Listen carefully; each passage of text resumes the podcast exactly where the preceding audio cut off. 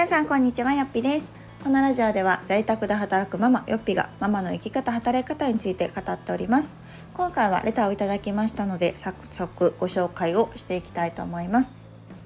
よっぴさんこんにちは。初めてレターをさせていただきます。私は去年からブログ運営をスタートし今まだ月に1、2万円程度ではありますがブログで収入を得ることができています。まだ子供が1歳なので子育ての隙間で収入が得られるこの働き方に今は満足をしております私は専業主婦なのでわずかなブログ収入でもとても喜びがあり、この1、2万円を自分の好きなものに、夫に気を使わず買い物をしたり、好きな食べ物を買ったりすることが今の楽しみとなっています。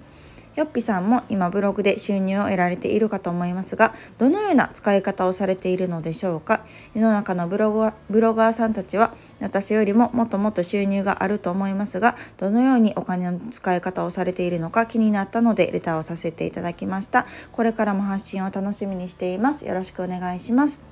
というお手紙をいただきました。ありがとうございます。すごいですね。去年からブログ運営を始めてもう12万円毎月ね収入があるっていうだけでもあの素晴らしいなと思います。えー、嬉しいですよね。何よりも。私も、えー、ブログを始めた当時っていうのは専業主婦で、えー、まさに赤ちゃんを育てながらっていうところだったので同じじゃないかな。月12万円3万円ぐらいかな。の収入でもめっちゃ嬉しかったですね。なんやろうあれは。なんか私の中ではあんまりブログが仕事っていう感覚がまあ、未だにないんですけど本当にこうもともとあのブログを書くのが好きでで皆さんとこうつながるっていうのがあの楽しかったのでなんかこう棚ぼたというか全然こう空がなく私は発信をしていたしそれこそこう納期の追われることなくね子供が寝てる時とかなんかこう本当にこう何て言うのかなもうリフレッシュやったんですよね。私としてはもう果敢と気持ち悪いみたいなぐらい結構こう発信するブログを書くっていうことが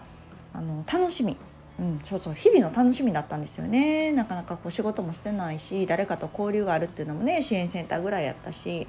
っていう中であなんかこのネットを通してしかも同じぐらいのこう月齢のねママたちとつながれる盛り上がれるっていうのがあのすごく嬉しかったのでプラスアルファやっぱりねそこに収入がついてくるっていうのはあの喜び、うん、でした。なのでお手紙の内容すっごく分かります。であのお伺いされていたブログ収入の使い方ですね。分かる。この書かれてるえー、夫に気を使わず、まあ、たとえね1万円2万円でも自分に自由に使えるお金があるっていうのは確かに私も正社員でバリバリ働いてた時は、まあ、もうちょっとねもちろん収入はあったけどそれよりも嬉しかった気がしますね。なんかうん、何なんでしょうね。すごく不思議な感覚なのでこの労働でいる要は仕事仕事っていうかなんだろうな労働収入とはまた違うブログ収入っていう喜びが、うん、私もすごくあったなと思いますが私のこのブログ収入の使い方はあんまりあの当初から変わってないというか、まあ、本当に一番初めのねあの1万円2万円ぐらいの時はなんか好きなように使ってたなっていう気がしますけど、まあ、その後こう本格的にねワードプレスの方に移行して、まあ、ブログで収入を得るようになってからは、えー、私の場合は結構ね投資に当ててます 投資っていうとちょっとなんか怪しいと思われるかもしれないけどなんかそういう投資じゃなくってあの積み立て NISA やったりとかに当ててます。で私の場合は今、えーと在宅パートの仕事とフリーランスで分けて分けてるっていうか、まあ、そういうちょっと副業という働き方をしているんですけれどもまああの在宅ワークの方在宅パートの方っていうのはもう毎月大体これぐらいっていう、まあ、目安が立つんですよね。なので私は結構そこで、えー、子どもの保育料下の子の保育料やったりとか上の子の、えー、学費やったりとか学費って言ってもね小学生なんでそんなかかんないんですけどあと習い事代とかえーと、学童代とか、まあ、そういう教育費っていうのを我が家は私が持ってるんですねでもそれ以外は全て夫があの出してくれてるので私が担う部分っていうのは教育費なんですけどなので、まあ、教育費っていうのはもうある程度固定でかかってくるからこそあの絶対的に確保されてるその在宅パートの収入の中からその教育費っていうのは基本的に出すようにしてます。であとは、まあ、自分のなんか書いたものとか、うん、っていうのを買うっていうような感じなんですけどフリーランスの方に関してはこう何て言うんですかねまあ変動があるっちゃあるけれども、まあ、在宅パートよりかは、まあ、確実に収入はあるので、まあ、そこに関してはまあ何て言うのかなあるんだけどそれは結果論であって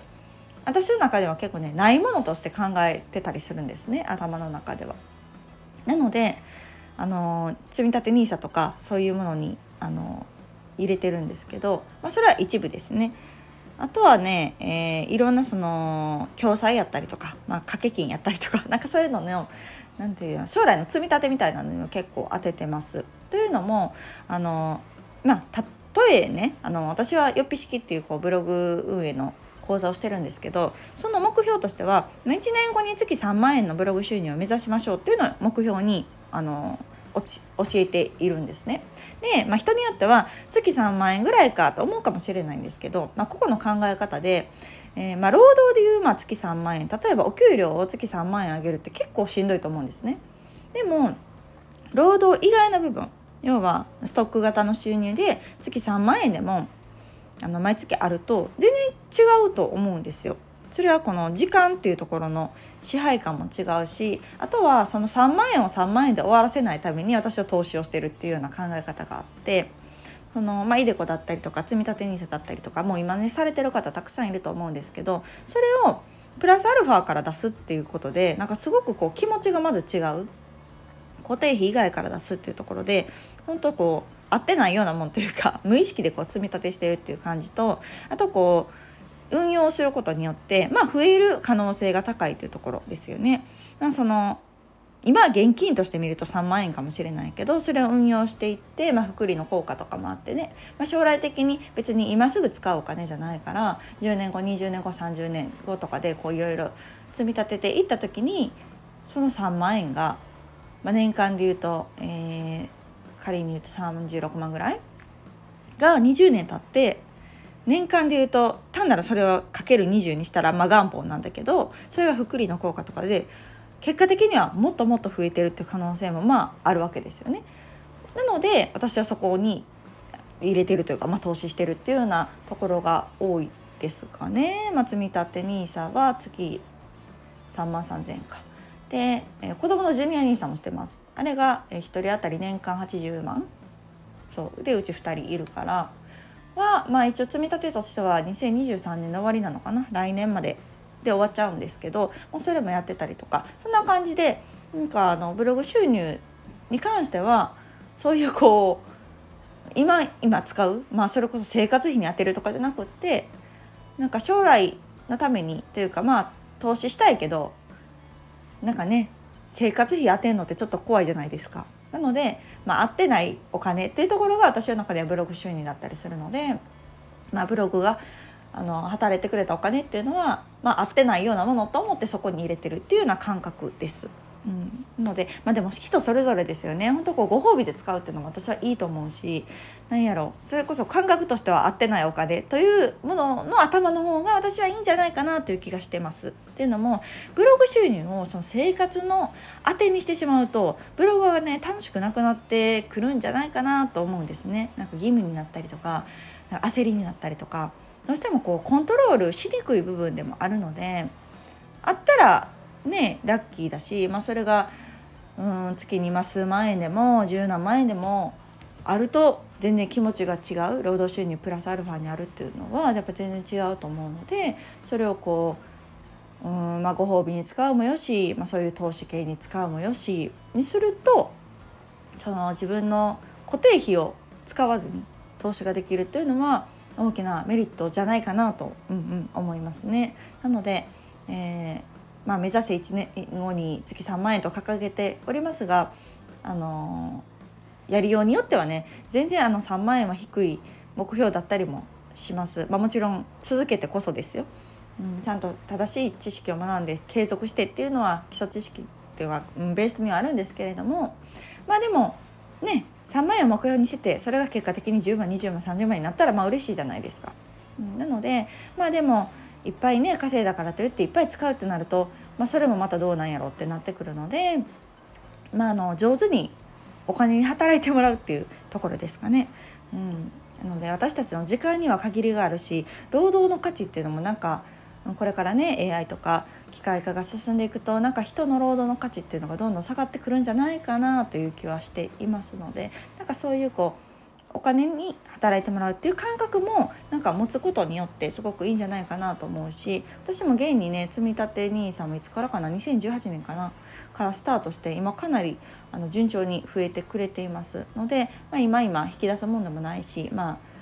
20年単位とかかな？とかでこう運用していくんですけれども、まあ、そんな感じでこう知らず知らず貯金ができて知らず知らず投資ができるみたいな使い方にブログ収入は私は当てるのが好きです。なので、まあ、参考までにお伝えをしておこうかなと思いますが、まあ、こういう使い方、